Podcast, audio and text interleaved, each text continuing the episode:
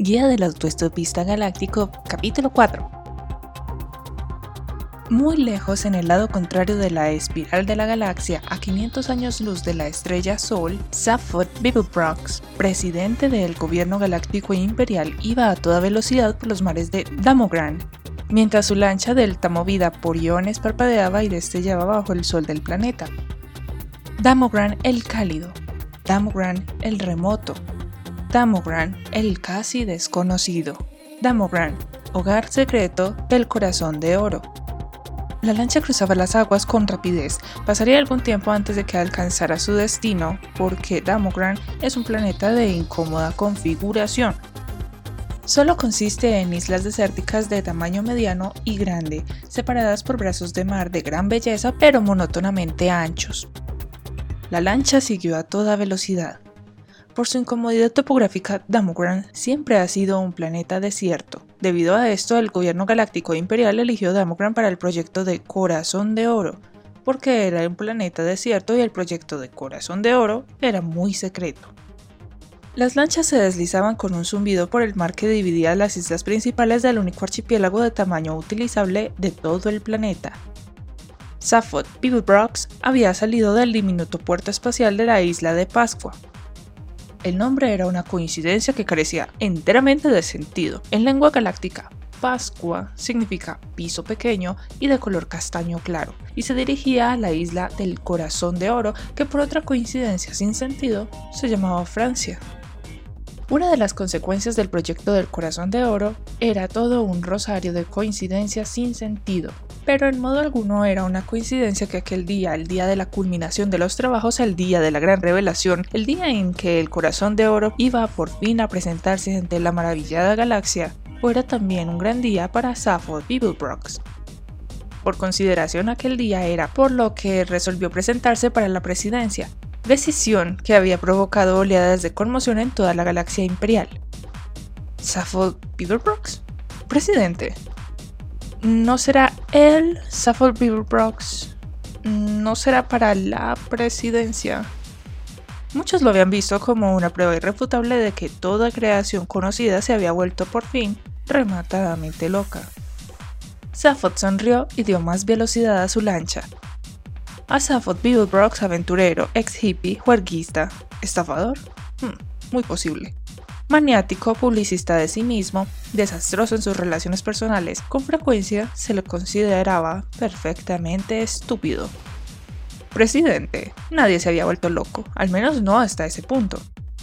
Solo seis personas en toda la galaxia comprendían el principio por el que se gobernaba esta y sabían que una vez que Safford Beeblebrox había anunciado su intención de presentarse, su candidatura constituía más o menos un fe a cumplir. Era el sustento ideal para la presidencia. Nota. El título completo del presidente es Presidente del Gobierno Galáctico Imperial. Se mantiene el término imperial aunque ya sea un anacronismo el emperador hereditario está casi muerto, y lo ha estado durante siglos. En los últimos momentos del coma final se le encerró en un campo de éxtasis donde se conserva en un estado de inmutabilidad perpetua.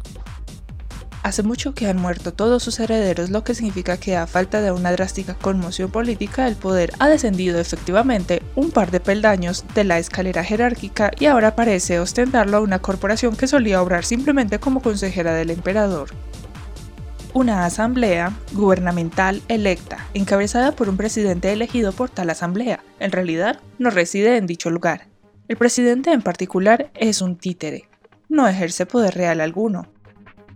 En apariencia es nombrado por el gobierno, pero las dotas que se le exige demostrar no son las de mando, sino las de desafuero calculado con finura. Por tal motivo la designación del presidente siempre es polémica, pues tal cargo siempre requiere un carácter molesto, pero fascinante. El trabajo del presidente no es el trabajo del poder, sino desviar la atención de él. Según tales criterios, Paul Beaverbrox es uno de los presidentes con más éxito que la galaxia haya tenido jamás. Ya han pasado dos de sus 10 años presidenciales en la cárcel por estafa. Poquísima gente comprende que el presidente y el gobierno no tengan prácticamente poder alguno y entre esas pocas personas solo seis saben de dónde emana el máximo poder político. Y los demás creen en secreto que el proceso último de tomar las decisiones lo lleva a cabo un ordenador. no pueden estar más equivocados. Fin de la nota. Lo que no entendían en absoluto era por qué se presentaba. Viró bruscamente lanzando un remolino de agua hacia el sol. Hoy era el día, llegaba el momento en que se darían cuenta de lo que Safot se traía entre manos. Hoy se vería por qué Safot Beaverbrox se había presentado a la presidencia. Hoy era también su duocentésimo cumpleaños, pero eso no era sino otra coincidencia sin sentido. Mientras pilotaba la lancha por los mares de Damogran, sonreía tranquilamente para sí, pensando en lo maravilloso y emocionante que iba a hacer aquel día. Se relajó y extendió presosamente los dos brazos por el respaldo del asiento. Tomó el timón con el brazo extra que hacía poco se había instalado justo debajo del derecho para mejorar en el boxeo con esquíes. Oye, se decía a sí mismo mimosamente, eres un tipo muy audaz pero sus nervios cantaban una canción más estridente que el silbido de un perro. La isla de Francia tenía unos 30 kilómetros de largo por 7 y medio de ancho. Era arenosa y tenía forma de luna creciente. En realidad parecía existir no tanto como una isla por derecho propio, sino en cuanto simple medio de definir la curva extensión de una enorme bahía. La impresión se incrementaba por el hecho de que la línea interior de la luna creciente estaba casi exclusivamente constituida por empinados farallones. Desde la cima del desfiladero, el terremoto descendía suavemente 7 kilómetros y medio hasta la costa opuesta. En la cumbre de los riscos aguardaba un comité de recepción.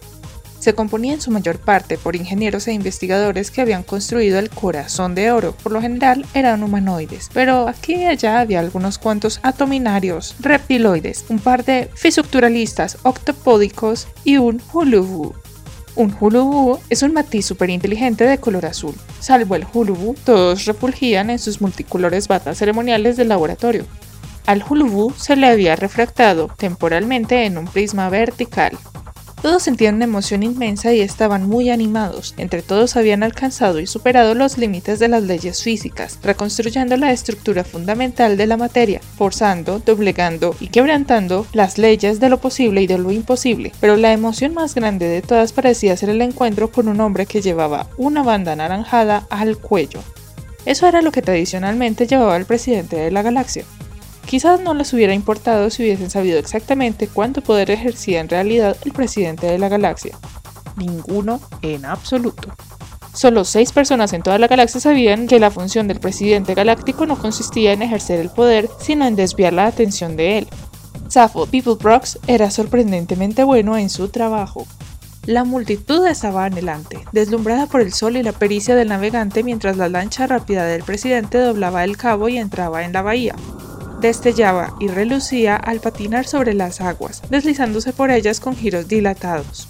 Efectivamente, no necesitaba rozar el agua en absoluto porque iba suspendida de un nebuloso almohadón de átomos ionizados, pero solo para causar impresión estaba provista de aletas que podían arriarse para que surcaran el agua.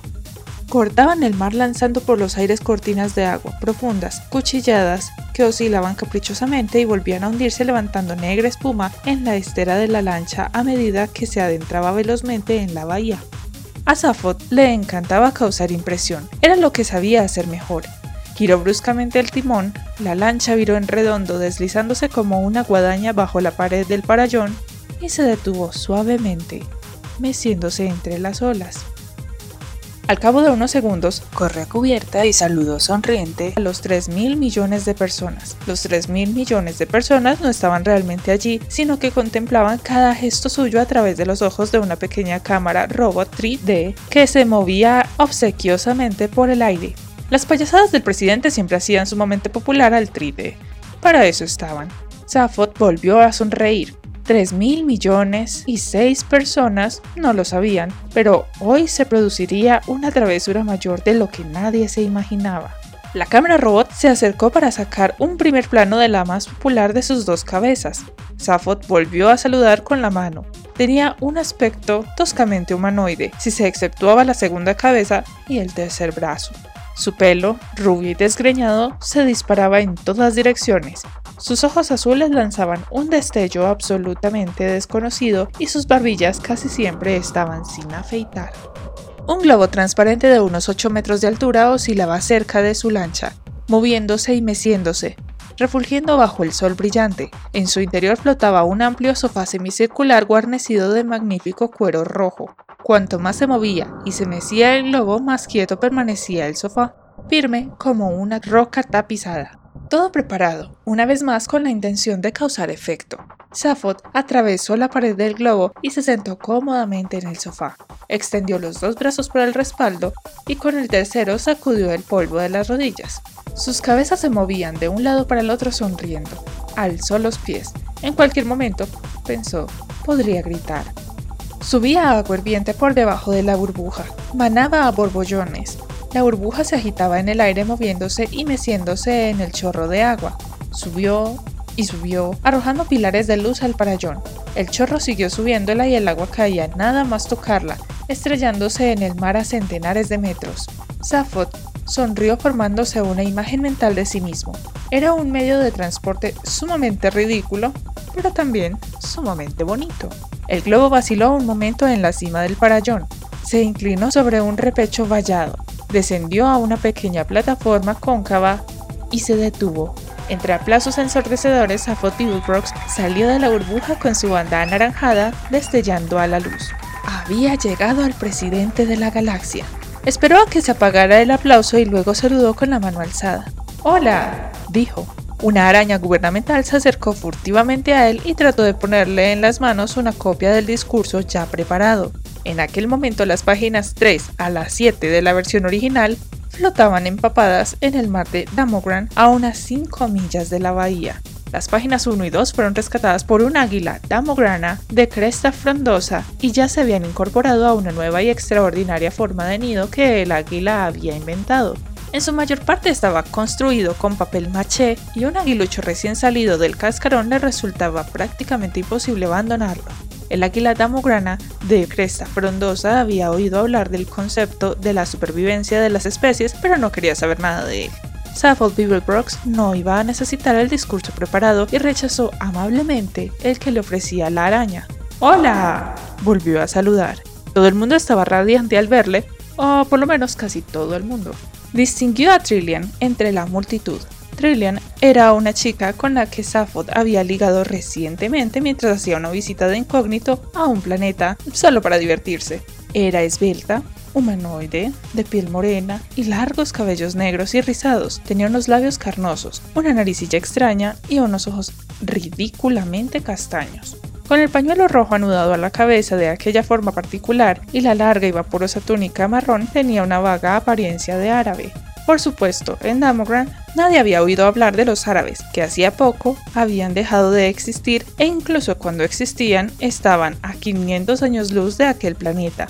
Trillian no era nadie en particular, o al menos eso es lo que afirmaba Safot. Trillian se limitaba a salir mucho con él y a decirle lo que pensaba de su persona. Hola, cariño, le dijo Safot. Ella le lanzó una rápida sonrisa con los labios apretados y miró a otra parte. Luego volvió la vista hacia él y le sonrió con más afecto, pero entonces Safot miraba a otra cosa. ¡Hola! dijo a un pequeño grupo de criaturas de la prensa que estaban situadas en las proximidades con la esperanza de que dejara de decir hola y empezara el discurso. Le sonrió con especial insistencia porque sabía que dentro de unos momentos les daría algo bueno que anotar pero sus siguientes palabras no le sirvieron de mucho. Uno de los funcionarios del comité estaba molesto y decidió que el presidente no se encontraba evidentemente con ánimos para leer el encantador discurso que se había escrito para él, y conectó el interruptor del control remoto del aparato que llevaba en el bolsillo. Frente a ellos, una enorme cúpula blanca que se proyectaba contra el cielo se rompió por la mitad se abrió y cayó lentamente al suelo. Todo el mundo quedó boquiabierto aunque sabían perfectamente lo que iba a pasar, ya que lo habían preparado de aquella manera. Bajo la cúpula surgió una enorme nave espacial sin cubrir, de unos 150 metros de largo y de forma semejante a una blanda zapatilla deportiva, absolutamente blanca y sorprendentemente bonita. En su interior oculta había una cajita de oro que contenía el aparato más prodigioso que se hubiese concebido jamás. Un instrumento que convertía en única a aquella nave en la historia de la galaxia. Una máquina que había dado su nombre al vehículo espacial, el corazón de oro. ¡Caray! exclamó Safot al ver el corazón de oro. No podía decir mucho más. Lo volví a repetir porque sabía que molestaría a la prensa. ¡Caray! La multitud volvió la vista hacia él, expectante. Safot hizo un guiño a Trillian, que enarcó las cejas y le miró con los ojos muy abiertos. Sabía lo que Safot iba a decir y pensó que era un farolero tremendo. Es realmente maravilloso, dijo. Es real y verdaderamente maravilloso. Es tan maravillosamente maravilloso que me dan ganas de robarlo. Una maravillosa frase presidencial absolutamente ajustada a los hechos. La multitud se rió apreciativamente, los periodistas apretaron jubilosos los botones de sus subetas noticiasmáticos y el presidente sonrió. Mientras sonreía, su corazón gritaba de manera insoportable y entonces acarició la pequeña bomba paralizomática que guardaba tranquilamente en el bolsillo. Al fin, no pudo soportarlo más. Alzó las cabezas al cielo, dio un alarido en tercer tono mayor, arrojó la bomba al suelo y echó a correr en línea recta entre el mar de radiantes sonrisas súbitamente paralizadas.